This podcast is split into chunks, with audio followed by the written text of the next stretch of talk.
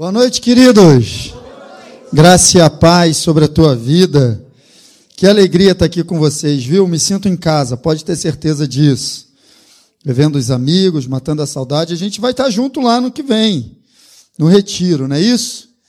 Então tá bom, a gente está aí nessa jornada, está comigo aqui a minha esposa, está comigo também o Eduardo. O Eduardo é ministro de louvor lá na igreja e tem andado comigo esse jovem, prega a palavra também. Então é isso.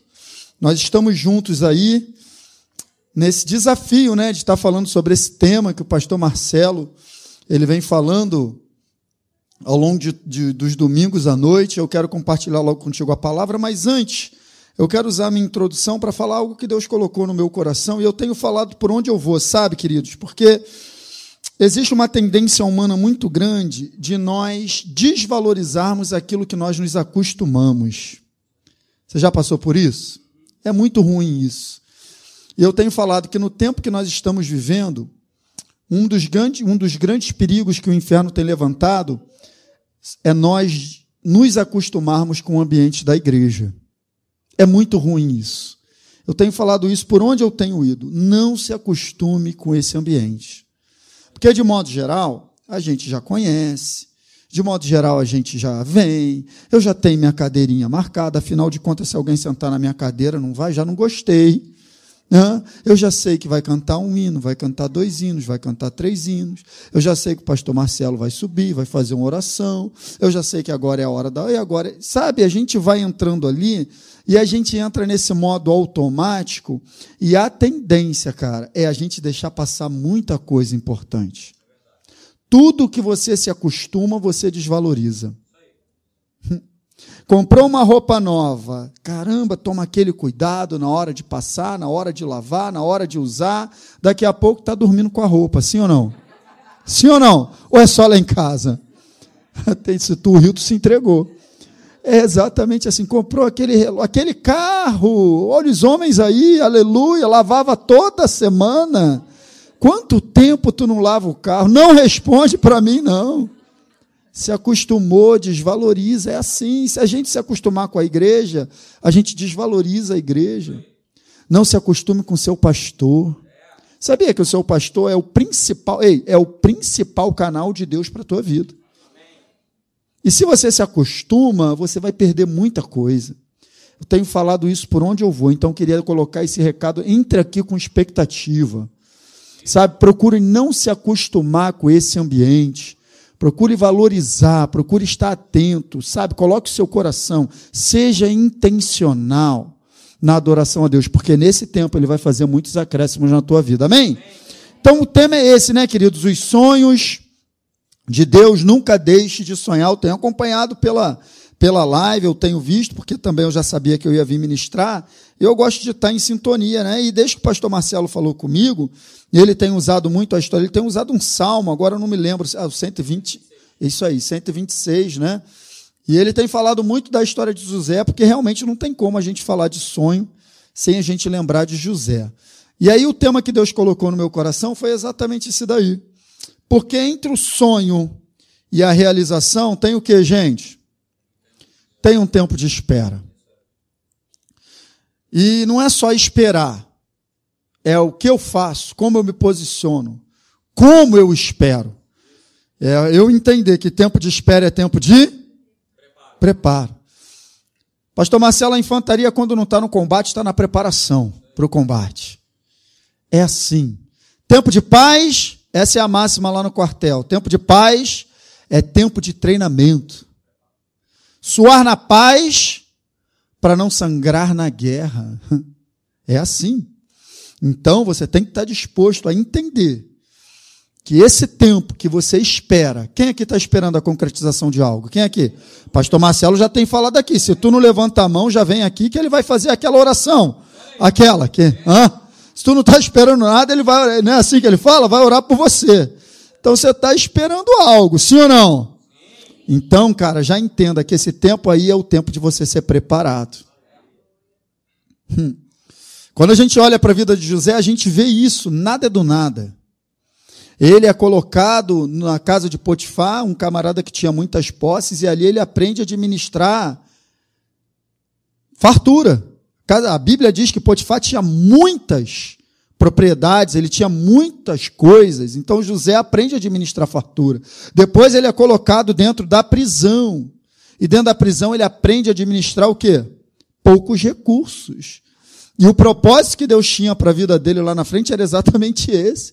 Ele iria administrar sete anos de fartura e depois teria que administrar sete anos de escassez. Então tudo fez parte do processo. E a maneira como José administra é fantástica, gente. Porque você vai ler a história, você vai ver que dentro de pouco tempo, nos primeiros anos de, de, de escassez, depois dos sete anos de fartura, José já tinha comprado o Egito todo para Faraó. Cara, foi um nível de administração que é coisa de doido.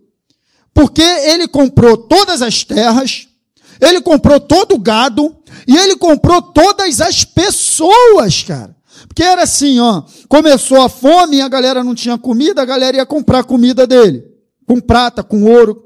Acabou o dinheiro. O pessoal começou a trocar gado por comida. Acabou o gado. O pessoal começou a trocar posses, terras, casas por comida. Acabou, o pessoal começou a se vender. José, olha, é melhor ser escravo de Faraó do que morrer de fome. Então, em pouco tempo, debaixo da administração de José, Faraó todo pertencia, o, o, o Egito todo pertencia a Faraó. Era tudo dele. Então, cara, esse tempo que ele passou de preparo foi fundamental para depois ele administrar aquilo que ele ia viver em Deus. Amém, queridos? Só que é muito bonito a gente ler a história pronta. Hum. Mas foram, queridos, 22 a 23 anos de espera.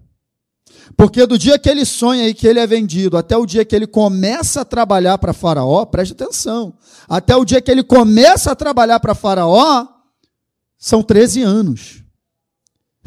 Mas até o dia que ele encontra com os irmãos, são mais nove. Porque quando ele encontra com os irmãos, ele fala assim: ó, Deus me enviou na frente de vocês, porque já tem, já tem dois anos de fome sobre a terra. E ainda faltam cinco. Então já tinham passado os sete de fartura, já tinham passado os dois de escassez, mais treze, porque ele saiu do, da, ele saiu de perto do pai com 17, ele vai trabalhar para Faraó com 30, 13. Mais 9, 22 anos de espera, gente. 22 anos de espera para aquele sonho dos irmãos se curvando diante dele, do pai se cumprir. Quem está entendendo? Mas não foram 23 anos jogados fora, e é isso que a gente, e é isso que a gente precisa entender. Então eu quero começar essa palavra por uma passagem que está lá em Abacuque, porque tem tudo a ver com o Salmo 126, que o pastor Marcelo tem usado. Porque o Salmo 126 fala de um tempo né, quando o Senhor restaura a sorte. Mas em Abacuque, o profeta ele está angustiado com a prosperidade dos ímpios, ele está vendo muita coisa acontecer e parece que Deus está alheio, não está fazendo nada. Então ele faz uma oração a Deus: até quando? Até quando os ímpios vão prosperar? Até quando isso? Até quando aquilo? E aí ele se coloca na torre de vigia e quando Deus fala com ele, Deus começa a anunciar aquilo que iria acontecer. Deus começa a anunciar a Babilônia, Deus começa a anunciar o cativeiro e até mesmo a restauração, que está se referindo ao Salmo 126, quando o, quando o rosto se encheu de alegria, como eles ficaram como quem sonha, quando Deus restaura a sorte. Quem está entendendo? E aí Deus, quando ele fala essa visão para Abacuque, ele fala dessa maneira aqui, ó. Abacuque capítulo 2, verso 2. O Senhor me respondeu e disse: Escreve a visão, o sonho, o propósito, escreve para que você não esqueça. Grava sobre tábuas, para que a possa ler até quem passa correndo. Verso 3. Porque a visão, olha aí, ó. Porque a visão ainda está para cumprir-se Participa comigo. Ainda está para cumprir-se no tempo determinado. Mas se apressa para o fim e não falhará. Se tardar, faz o quê? Espera. Porque certamente, olha aí, sobre a tua vida essa palavra, certamente virá. Certamente virá e não tardará. E aí ele fecha o verso 4 com o nosso texto áureo. Mas o justo viverá pela sua fé. Por que o nosso estilo de vida é o estilo de viver pela fé? Porque fé envolve um tempo de espera. Senão, não, se não é fé. Se eu estou vendo, se concretizou, não preciso mais da fé, está na minha frente. A fé é a certeza daquilo que não se vê. Então eu quero bater um papo contigo em cima desse texto, fazer algumas considerações e também de outros textos. Vamos começar assim, ó. Existe, queridos, um tempo determinado por mim, por Deus, para que tudo aconteça de maneira a nos abençoar. Às vezes a gente não entende isso. Mas a demora, na nossa maneira de ver, para Deus não é demora, para Deus é aperfeiçoamento. Porque Ele quer mesmo nos abençoar. Só que isso é um grande desafio para nós, porque a gente não sabe esperar. Porque a gente não quer esperar. Porque a gente não tem paciência para esperar. Porque a gente quer logo. Porque a gente não tem um entendimento disso aqui, ó. Que aqui só é bênção no tempo determinado. A gente tem que começar a entender, sabe, como uma mulher grávida entende. Se você pegar uma mulher grávida de seis meses, por exemplo, tá com a barriga já grandinha, sim ou não? Aí você vai perguntar para ela assim: e aí, tá feliz? Tô feliz. Tá ansiosa? Ai, tô muito ansiosa. Quer ver logo a cara desse bebê? Quero muito. Então vamos ali atrás resolver isso. Vamos tirar ele daí agora. Não, não, não, não. Por que, que ela está dizendo não, não, não, não? Porque ela sabe que não está no tempo. Ela sabe que não está no tempo. Antes do tempo vai ser problema. De 38 a 42 semanas é uma gestação, gente. Antes disso é problema, depois disso também é problema. Percebe? Existe uma janela de tempo determinado para que as coisas aconteçam de maneira a ser bênção. Existe uma janela de tempo e eu e você precisamos entender isso. Precisamos aprender isso. Porque senão a gente não vai saber esperar. A gente vai se comportar errado no tempo da espera. Porque não é só esperar, querido, é saber esperar. E é a atitude certa no tempo da espera. Quem está entendendo? Cadê os maridões aí? A gente espera a nossa esposa, Tarcísio. Espera lá no shopping. Misericórdia. A gente espera se arrumar. Lá em casa é o teste do vambora. Quem faz teste, conhece o teste do vambora? Às vezes eu tô sem camisa, de shortinho, já de banho tomado no sofá esperando. Aí ela fala assim: "Tô pronta". Quando ela fala "tô pronta", eu começo a me arrumar termino de me arrumar e faço o teste. Vambora, o teste do vambora não passa. Porque, não, só falta pegar um negócio assim. Sempre tem. Mas a questão não é você esperar. A questão é como que eu estou esperando. Reclamando, caramba, demora para caramba, caramba, estou esperando aqui. Cara, você esperou, esperou, mas esperou legal. Esperou reclamando. Um dia desse eu estava nessa, no shopping lá, Sérgio, esperando, esperando e reclamando e murmurando. O Espírito Santo falou aqui dentro, falou assim: se fosse um, uma ovelha, você estava esperando tranquilo. Fosse alguém da igreja, você é o pastor, né? Você estava esperando, mas a tua esposa, tu não é, às vezes, às vezes é assim, cara. Então não é só esperar, é esperar na bênção, amém? É esperar sorrindo, é esperar agradecendo, ela está ficando linda para mim, aleluia, está se arrumando todo. É nesse nível, com Deus é da mesma maneira. Existe um tempo determinado, é tão interessante que até mesmo para o plano da salvação, em Gálatas 4,4, olha só o que diz. Vindo, porém, o quê? A plenitude plenitude do tempo, não foi nem antes nem depois. Deus enviou o quê? Seu filho. Nasce. Sabe quanto tempo tem entre Gênesis 3 e Mateus 1, cara? Da profecia da semente da mulher vai nascer um até ele nascer? Muitos anos, gente. Muitos anos de espera, um tempo. Agora, a plenitude do tempo, essa palavra no original dá a ideia de algo que precisa ser completado, de algo que precisa ser acrescentado em coisas sejam acrescentadas, completadas para que se manifestem. Então, quando você vai estudar a história da igreja, você vai ver todos os impérios que passaram, principalmente Alexandre o Grande. Ele expandiu né, o, o seu império, abrindo muita estrada para tudo que é lado, de maneira que quando Jesus nasce, o evangelho pode alcançar diversos lugares. Houve todo um preparo no cenário mundial para que quando Jesus viesse à terra, eles pudessem expandir a palavra de Deus e ela chegar onde chegou gente. Então não é assim de qualquer maneira, é na plenitude do tempo, assim como eu quero declarar na tua vida esse tempo que você está esperando, coisas estão sendo acrescentadas, coisas estão sendo ajustadas, coisas estão sendo completadas de maneira a se manifestar.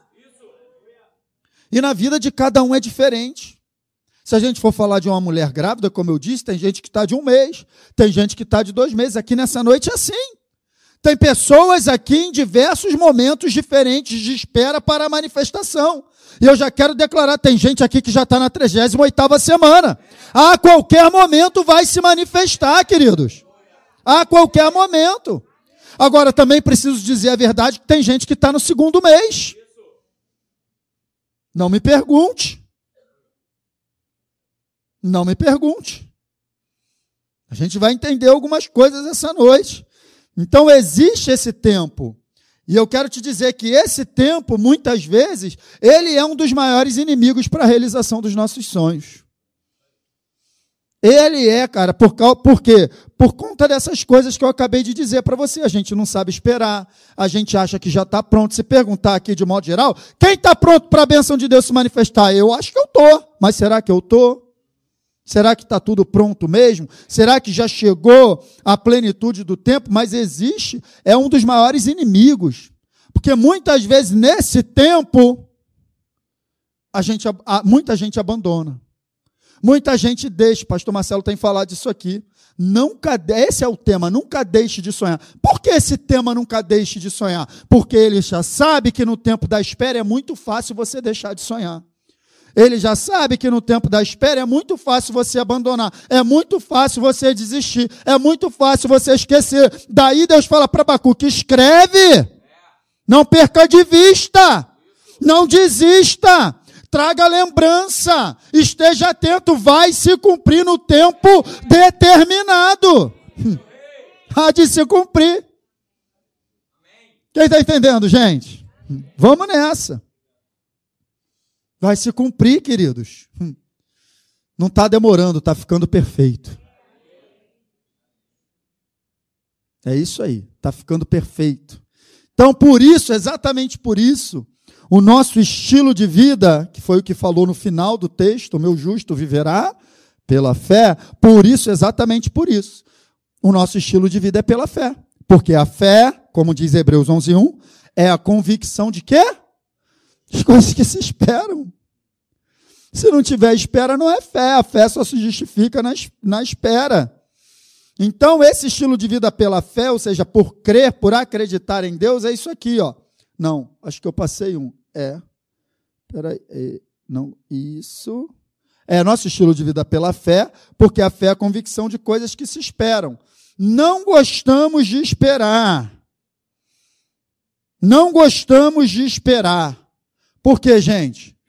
Porque a espera é uma voz gritando dentro de você que você não está no controle. Aí dá ruim, né? Porque se tem um negócio que o homem gosta, está no controle das coisas. E quando a gente sai do controle, a gente. Hã?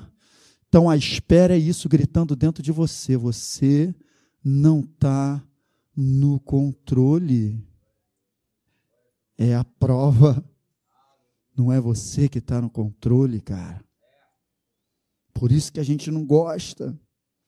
Deus, ele sabe, ele sabe o tempo certo de todas as coisas, ele está no controle.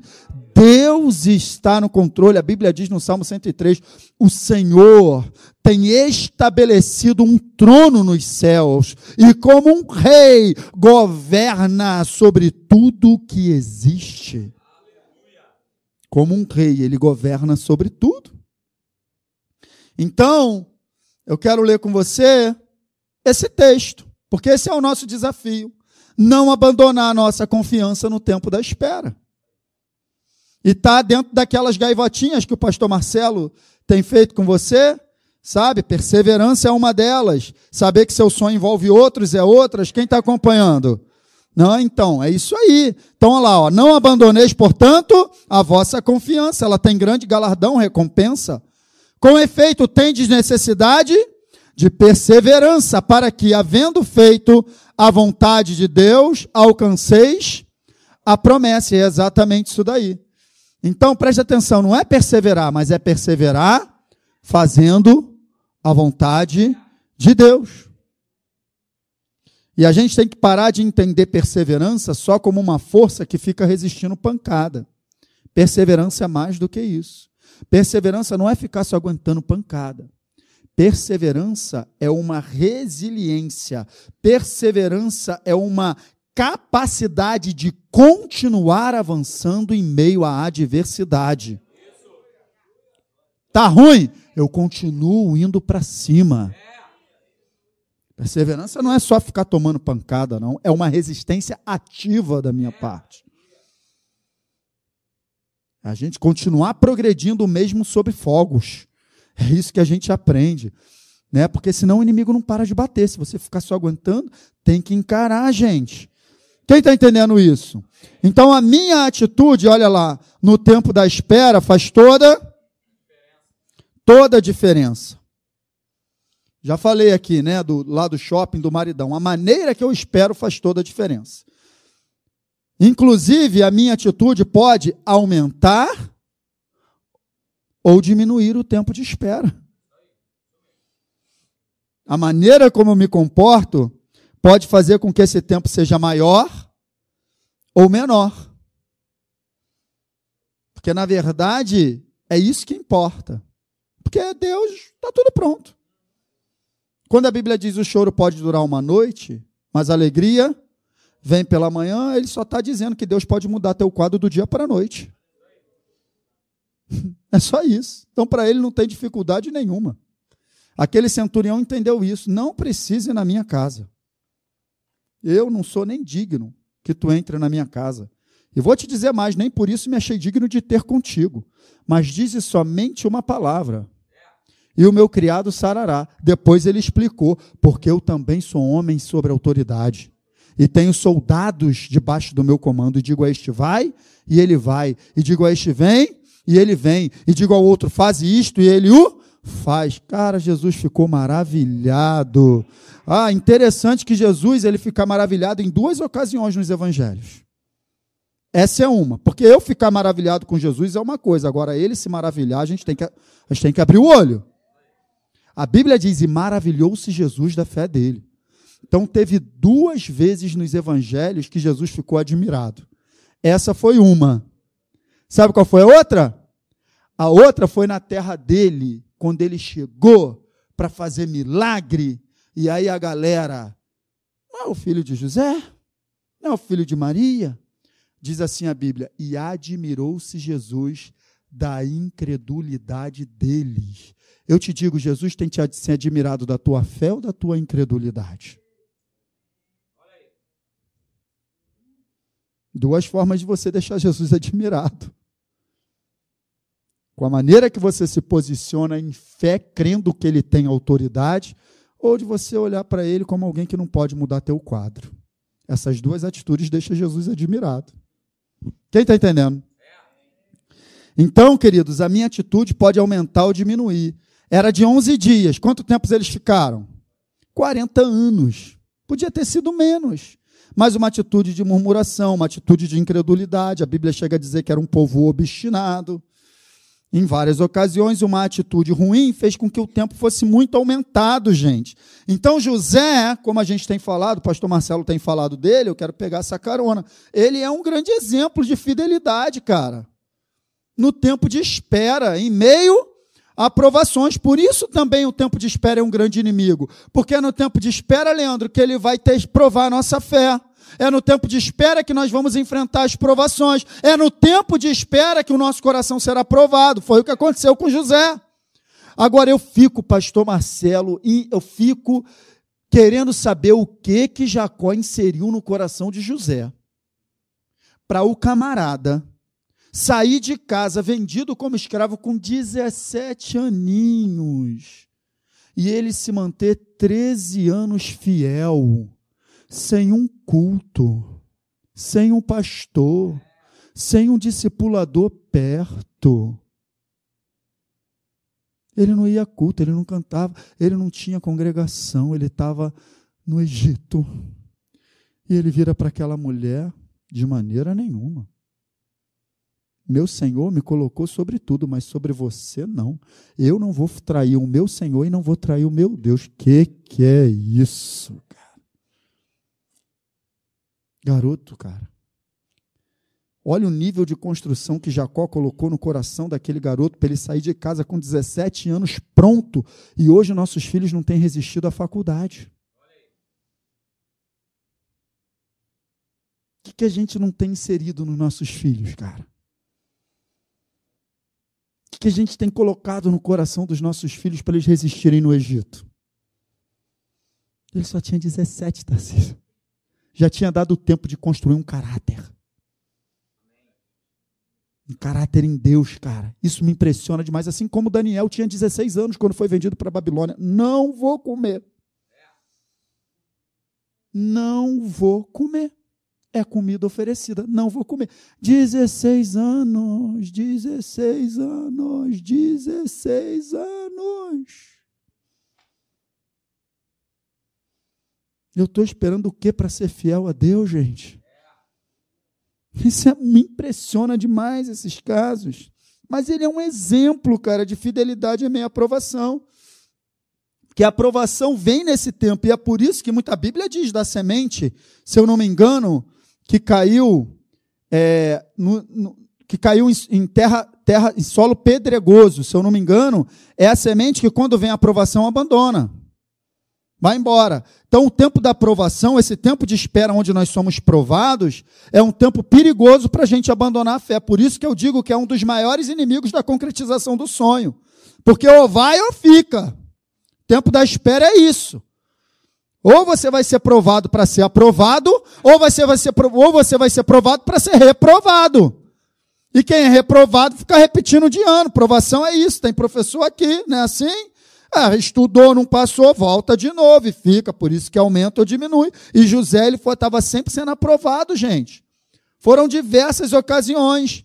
É o que está escrito em Tiago, capítulo 1, verso 2 e 3 e o 4. Diz assim: ó, meus irmãos, tende por motivo de toda alegria, alegria o que?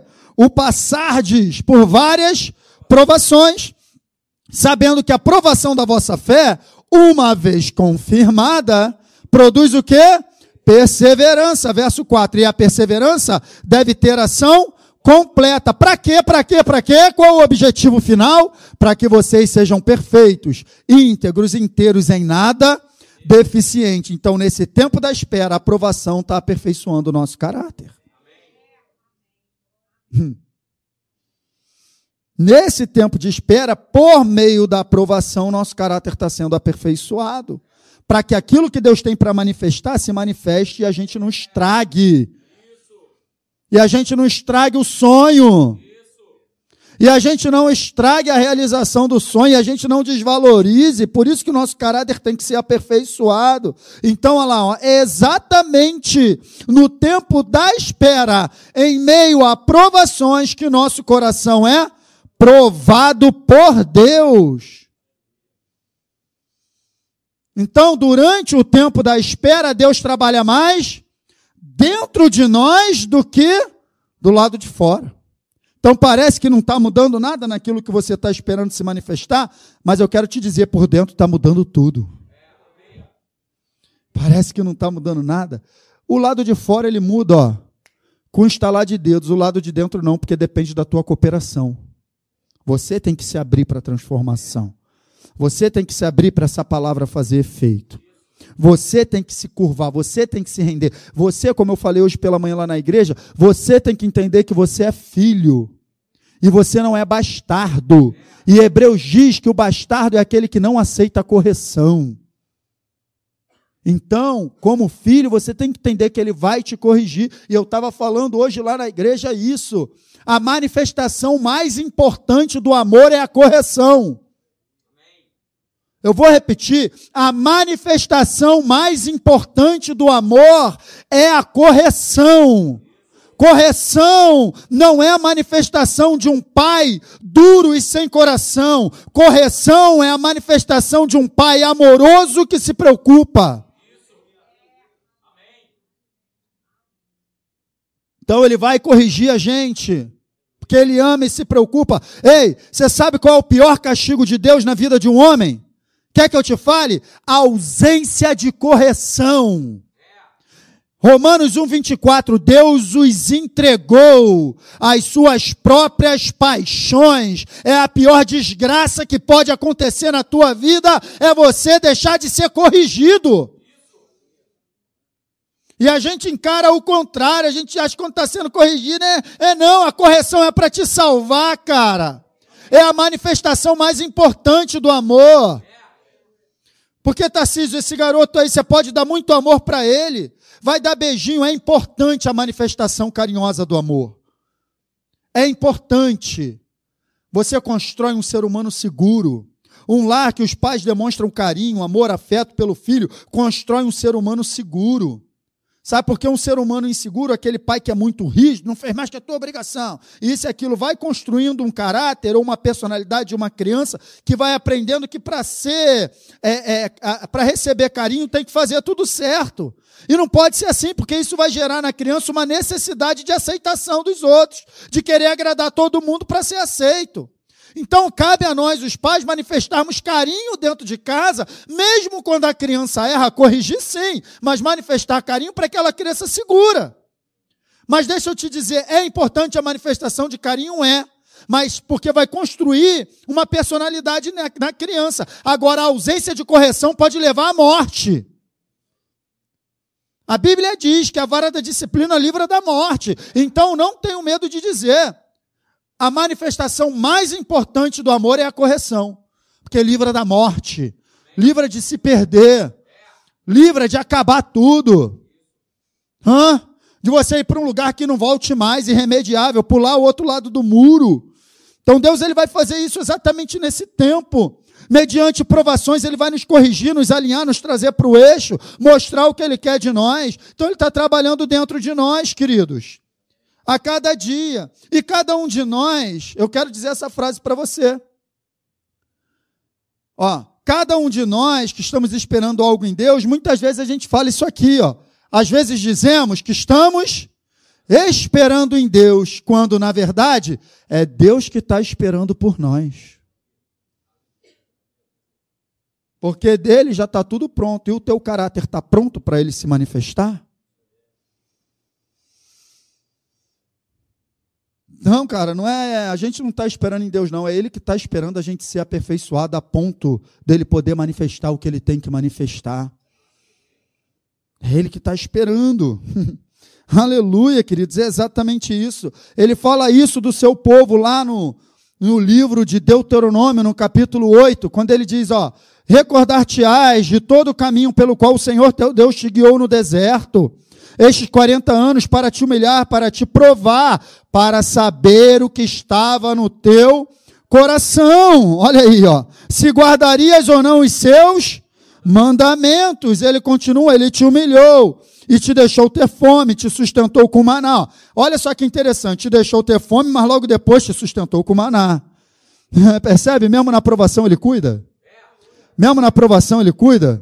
Nenhum momento ele te deixa nem te desampara ainda que ande pelo vale da sombra da morte, ele está contigo.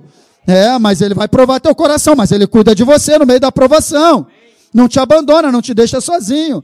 Maná que tu não conhecias, nem teus pais o conheciam, para te dar, ó, para quê? Para te ensinar algo, para te dar a entender que nem só de pão viverá o homem, mas de tudo que procede da boca do Senhor viverá o homem. E no verso 4 ele diz: está lá 2,4, mas está errado, é 8,4. Nunca envelheceu as tuas vestes sobre ti, nem se inchou teus pés nestes Não, isso aí é 2,4 mesmo. Eu fui para outro texto. Nunca envelheceu a tua veste sobre ti, nunca inchou o teu pé nestes 40 anos. Ou seja, ele cuidou do povo em meio deserto.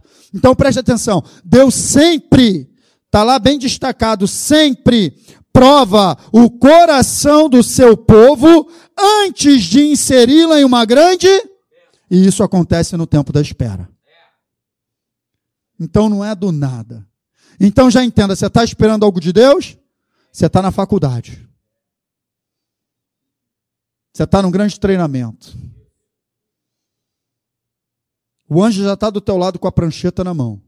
Só marcando as gaivotinhas do lado. Ah, reagiu certo. Ah, respondeu. Ah, engoliu o sapo.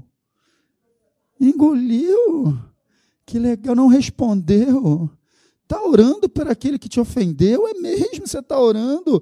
Liberou o perdão? Opa, liberou o perdão, anjo. Acelera o processo aí, hein? Já está liberando o perdão. O anjo está do teu lado, acompanhando cada passo. Porque Deus não olha a nossa vida por cômodo. Aqui é a sala, tá bonita, arrumei, estou te receber, receber visita é assim, né? A gente arruma a sala, o banheiro, o caminho do banheiro, que a visita pode pedir para ir no banheiro. Ué, tu riu por quê? Hã? Arruma a sala, arruma o banheiro e o caminho do banheiro. Né? E o restante, tu, não, aqui não, aqui não, Deus vai olhar tudo. Nossa vida é uma grande engrenagem. Às vezes a gente está orando por uma manifestação na nossa vida de finanças Aqui estamos pedindo a manifestação de Deus, mas o problema está lá na engrenagem do perdão. Aí a engrenagem do perdão emperrada trava o sistema todo. Aí quando você vai lá e perdoa, destrava lá e destrava aqui a parte financeira. Destrava lá e destrava aqui a parte da cura. Destrava lá e destrava aqui a parte da família. É uma engrenagem, querido, cheia de roldanas. Que se uma roldana trava, trava o sistema todo. Deus não olha por parte. Quem está entendendo? Então ele sempre vai provar. Então, para fechando, para começar a fechar, eu quero te dar três dicas. É a famosa mensagem dos três tópicos. Todo mundo cai nisso, cara. Impressionante. Depois que eu monto três, meu Deus. Eu vou te dar três dicas para que você possa continuar aí nesse tempo da espera e chegar no objetivo final como a gente diz lá nos fuzileiros, chegar à praia, né? Chegar no objetivo final. Amém? Você está comigo? Vamos anotar isso? Então, beleza. A primeira coisa que você tem que fazer no tempo da espera: fortaleça a sua fé em Deus, cara. Cara, se você está esperando a manifestação de algo na tua vida, não tem tempo para perder tempo. Você precisa saber tudo que a palavra de Deus diz a respeito dessa área. Você precisa estar, tá, lembra? Lembra, Abacuque? Escreve. Lembra? Escreve, escreve a visão. Você precisa estar tá constantemente voltando e colocando seus olhos sobre aquilo que Deus escreveu, colocando seus olhos sobre a promessa, fortalecendo a visão, fortalecendo a sua fé, para que sua fé não seja enfraquecida e para que você não abandone a fé no tempo da espera. Isso é fundamental, gente. Faça alguma coisa para fortalecer o propósito faça alguma coisa para fortalecer a visão em nome de Jesus. Não fica perdendo tempo, cara. Eu gosto muito de visitar hospital, tenho esse chamado, sempre fiz isso a minha vida inteira. Então, quando tem alguém internado lá no, na igreja ou acontece alguma coisa, eu vou logo visitar. Eu fico triste, cara, quando eu chego no quarto de hospital a pessoa está internada, está ali combatendo aquele combate, está com a Bíblia fechada, pastor Leandro, do lado da cabeceira e olhando sessão da tarde. Você está num combate de fé, está dentro do hospital, você tem que estar tá comendo palavra sobre cura. Não tem como. Tem que estar tá meditando, renovando a mente. Isaías 53, lê 500 vezes. Até decorar cada vírgula. Renova a tua mente, que está perdendo tempo. É área financeira? Vai ver o que a Bíblia tem a dizer sobre finanças. Primeiro lugar, fidelidade a Deus. Primeira coisa. Primeira coisa, se eu estou no pouco, não sou fiel, nunca chegarei no muito. Nosso coração sempre é provado no pouco. Está escrito. Lucas 16, 10 está lá. Quem é fiel no pouco é fiel no muito. Quem é infiel no pouco é infiel no muito. Então a fidelidade não é uma questão de muito ou pouco, é uma questão de coração. Então, se eu sou infiel no pouco, eu sou colocado sobre o muito para quê? Só para aumentar a minha infidelidade. Aí não adianta. Então é pior, porque o pecado vai aumentar. O problema vai aumentar se eu for colocado sobre o muito. Por isso que ele falou lá para aqueles. A parábola dos talentos. Servo bom e. Foste fiel no. Sobre o muito te colocarei. Ah, é um princípio. É um princípio. Quem está entendendo, gente? Fortaleça sua fé em Deus. Foi o que Abraão fez, é o que está lá em Romanos. Ele não duvidou, porque é isso que vai bater na tua porta no tempo da espera. Dúvida. Questionamento. Todos nós podemos questionar, todos nós, cada um de nós. Semana passada eu tive uma experiência, pastor Marcelo. Estava preparando lá, foi semana passada, a nossa festa? Festa da roça? Estava preparando a festa junina lá da igreja, naquele pátio lá, quem conhece, aquele pátio aberto e tal. Cara, e, e, e aí a gente montou tudo lá, porque a gente faz geralmente ali, é uma festa que a gente faz anualmente até para arrecadar fundos para a gente fazer alguma coisa na igreja. Já fizemos reforma de banheiro, já compramos coisas. Esse ano a gente estava querendo comprar uma câmera nova.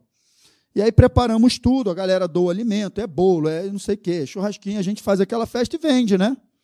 Beleza, é um grande momento de comunhão também. Pastor Marcelo, acordamos cedo no sábado, preparamos tudo. Depois que a gente montou tudo, veio uma ventania no sábado à tarde começou a levar tudo que a gente tinha montado, gente. Aí você para para pensar os irmãos da igreja segurando o troço, bandeirinha arrancando, sabe? Eu olhei aquilo e todo mundo nessa hora olha para quem? Pastor, o que, que a gente vai fazer? Quando eu souber, eu falo. Porque às vezes, quem disse que o pastor sabe tudo? Cara, eu ali eu olhando, falei, meu Deus, eu, irmãos, eu questionei. Falei, Senhor, nós estamos aqui, sabe, para a tua glória e tal, o que, que é isso e tal, não sei o quê. E aí conversa com a minha esposa daqui, conversa dali, o que, é que a gente vai fazer? Cara, vamos levar para dentro da igreja, vamos ter que fazer dentro da igreja, mas dentro da igreja é pequeno, vai limitar a quantidade de pessoas, vai ficar escondido, nem todo mundo entra para comprar, vai ser. Não, cara, não tem outro jeito. Cara, levamos dentro da igreja, no meu coração estava assim, cara, vamos fazer dentro da igreja. Não vai vir a quantidade de pessoas, não vai vender o que vai vender e tal, não sei o que, não sei o que, vai ser, ó, no meu coração, não declarei não, mas estava, eu estou sendo eu estou sendo sincero contigo porque eu não sou diferente de você. No tempo da espera a gente duvida. O que, que aconteceu para finalizar? Colocamos dentro da igreja, armamos tudo, ficamos. Gente, quando nós fizemos a contabilidade no final, foi o ano que nós mais arrecadamos. Deus enviou gente de tudo quanto foi lugar. E aí, à noite, já na hora de dormir, quando a minha esposa fez o cálculo lá e me passou a arrecadação, Deus falou comigo assim: Está vendo como você não sabe de nada? Falei, Senhor, me perdoa. Eu questionei. Me perdoa, Senhor. A gente questiona e ele entende. Ele é misericordioso. Pessoas que nunca entraram na igreja, entraram lá, viram, ah, aqui é assim, não, vou vir no culto. No dia seguinte foram no culto. Aí ele, está vendo aí? Tu não sabe de nada, hein? Eu pai, não sei mesmo não. Está entendendo o que eu estou te falando? Para de tentar entender, daqui a pouco eu vou falar disso. Então, Abraão, ele não duvidou por incredulidade da promessa de Deus, mas pela fé, ele se fortaleceu, fazendo o quê? Dando glória a Deus, estando plenamente Agora, da onde vem esse convencimento? Do nada? Constantemente ele meditava naquele que, naquilo que Deus tinha falado, porque, ó, convicto de que ele era poderoso para cumprir o que prometer. Então, Abraão, em nenhum momento, ele negou a realidade natural, mas ele cria que Deus era mais poderoso do que aquilo que ele poderia contemplar. Então, no momento da espera, no tempo da espera, nesse tempo que você está sendo preparado, fortaleça a sua fé para que a dúvida, para que a incredulidade não ganhe espaço no teu coração, se te afastando de Deus. Cuidado, irmãos, para que nenhum de vós tenha coração perverso de incredulidade, de incredulidade que os afasta do Deus vivo, mas não é me afastar de Deus que a Bíblia diz que nada pode nos separar do amor de Deus. Quando a Bíblia diz assim, ó, coração incrédulo que me afasta do Deus vivo, a Bíblia está dizendo, o teu coração de incredulidade vai te afastar da manifestação de Deus. A manifestação de Deus. Ele não se manifesta porque simplesmente ele não pode. É o que está escrito lá no texto que eu falei para vocês de Jesus. Não pôde ali fazer muitos milagres. Por que não pôde? Porque a galera não cria. Então, nesse tempo é importante você continuar crendo. Esse é o primeiro passo. Fortaleça a sua crença, fortaleça a visão, relembre a promessa, coma a palavra de Deus no que tange a sua necessidade, entenda cada vez mais daquilo que você precisa. Quem está entendendo, gente? Essa é a profecia que está valendo sobre a tua vida. E você precisa conhecer. Eu tenho falado isso lá na igreja, falei isso hoje. Nada, nada Nada substitui a leitura da Bíblia feita por conta própria. Você pode ouvir mensagem, você pode fazer escola atos, é maravilhoso. Você pode vir para o culto ouvir a palavra do pastor, você pode ouvir podcast, você pode ouvir devocional, você pode ler o versículo do dia do aplicativo, você pode fazer tudo, mas você tem que abrir a sua Bíblia e ler de maneira sistemática. Nada substitui isso. Nada substitui isso, porque é você estudando por conta própria, você e ele, é a sua revelação pessoal. Então leia capítulo 1, amanhã o capítulo 2, leitura sistemática, é importante. Não conheça a Bíblia por partes ou do que falaram, conheça por você mesmo. Tenha experiência com Deus. Fortaleça sua fé no tempo da espera. Amém, queridos? Número 2. Não fuja não fuja do processo. Não vai adiantar fugir do processo. Não vai adiantar. Abraão, a gente acabou de falar dele, mas tentaram dar um jeitinho. Tentaram fugir do processo, arrumaram um tremendo de um problema. Tremendo, nasceu Ismael. Porque tentaram pegar um atalho. Tentaram sair do processo. José também tentou.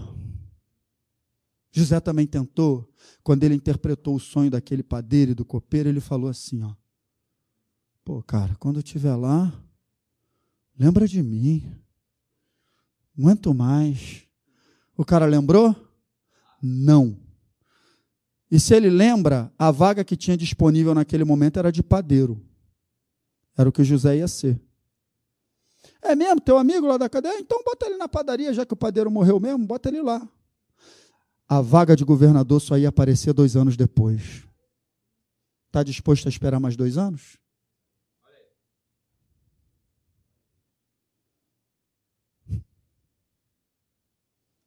É você que sabe. Problema nenhum ser padeiro. Mas é o teu propósito? Ou teu propósito é governar? Ou você perdeu. Ué, cara, se ele está pedindo para ser padeiro, ele perdeu a visão do sonho. Porque ele não sonhou que ele estava numa padaria. Qual foi o sonho? O sol e a lua e onze estrelas se curvavam diante dele. Dois anos depois. Dois anos depois. Dois anos depois. Mas ele tentou fugir do processo. Não fuja do processo. É o processo que vai te levar ao lugar. Se você fugir do processo, não tem aperfeiçoamento, vai faltar acréscimo. Você não vai ter, como a gente leu lá em Tiago, você não vai ser inteiro. Você vai acabar chegando deficiente. Lembra que estava lá em Tiago para que vocês não sejam deficientes? Se você cortar caminho, se você pegar atalho, você vai chegar deficiente. Faltou alguma coisa. Cortou caminho, é? É. Quem está entendendo isso, gente? Não fuja do processo.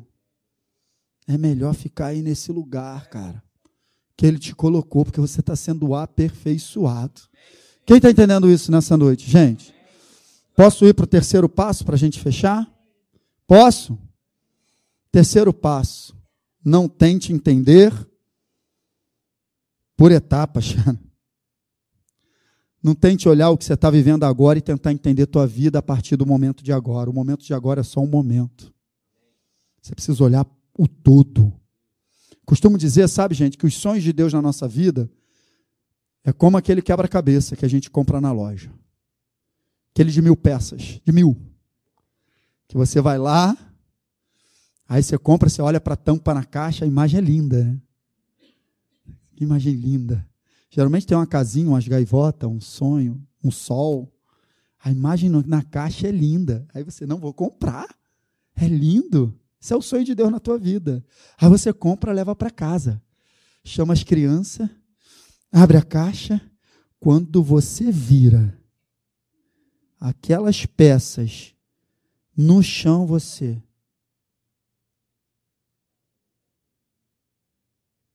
Às vezes é assim. Deus te dá uma visão, mas depois você fica sem entender nada. Perdido num quebra-cabeça de mil peças. Mas Ele está te ajudando a arrumar isso aí, cara. Então não adianta você tentar entender peça por peça. Adianta? Adianta eu pegar uma peça? Não. Só vai montando. Só vai encaixando. Deixa que a imagem está se formando. Só se preocupa em encaixar. Só se preocupa em permanecer. Só se preocupa em fazer a vontade dele. Só se preocupa em responder a ele. Só se preocupa em fortalecer a sua fé. Só se preocupa em manter a sua fidelidade. A imagem está se formando. A imagem está se formando, está tudo se formando, está tudo se formando, está tudo. Quando você se der por conta, igual lá em casa, quando eu e minha filha, a gente termina o quebra-cabeça, papai, acabou, acabou, está montado. É assim na minha na tua vida. Deus está montando esse quebra-cabeça contigo, cara. Ele está no controle, não tenta entender, não. E foi isso que aconteceu com José. Se ele fosse tentar entender quando ele estava dentro da cisterna, ia dar ruim.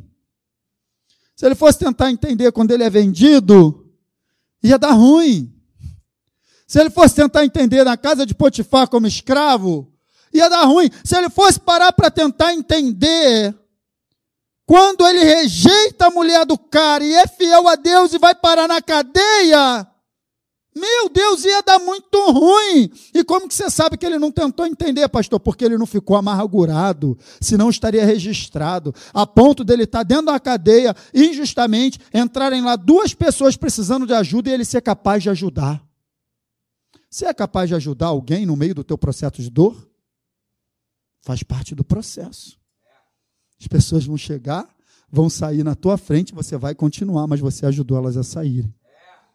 Sabe o que é isso? É se alegrar com a vitória do outro enquanto a tua vitória não chega. Cara, a história de José tem muito aprendizado, cara. Tem muito aprendizado. E aquela galera sai de lá e tal, e ele não tentou entender. Mas depois, Aleluia. Quando ele chega no final da história, que os irmãos vêm e acontece tudo aquilo, e vai para lá, traz o outro menor, e volta para cá, e bota o negócio na bolsa deles, e ele faz aquilo tudo. E no momento que ele se revela, ele demonstra que agora ele entendeu, porque essa é a declaração dele, no verso 5 de Gênesis 45. Agora, pois, não vos entristeçais, nem vos irriteis contra vós mesmos, por, por me haverdes vendido para quê? Porque para a conservação da vida Deus me enviou adiante de vós. Só no final você vai entender que na verdade você não foi vendido, você foi enviado.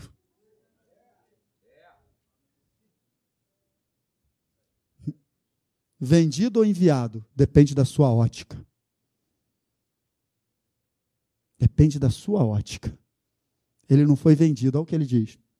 Eu fui enviado por Deus para a conservação da vida. Queridos, eu quero colocar no teu coração nessa noite que você está sendo preparado para grandes coisas.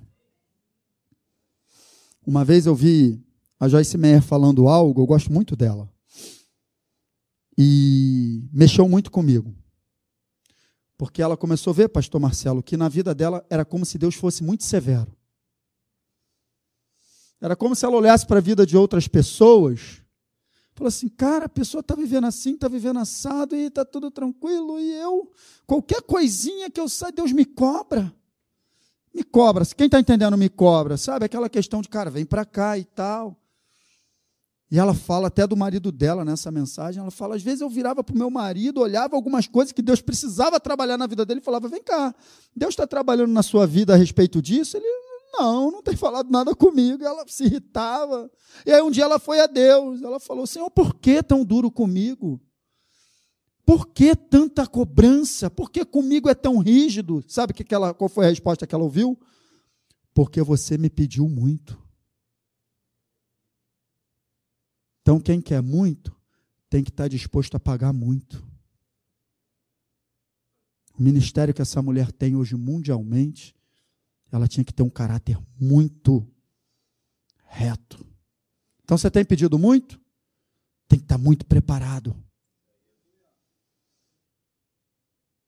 Deus tem preparado você para grandes coisas, queridos. Eu quero declarar: o teu tempo está chegando. Você acha que eu também não estou esperando coisas? Você acha que eu estou aqui falando para você? Você acha que essa mensagem não fala comigo? Essa mensagem fala comigo. E eu creio no tempo de Deus, na preparação na minha vida, da minha família e de todos os acréscimos que Ele tem feito, para que no tempo que a bênção se manifestar, possa ser de fato na plenitude do tempo, na bênção, e eu não venha estragar aquilo que Ele colocou na minha mão. Fique de pé.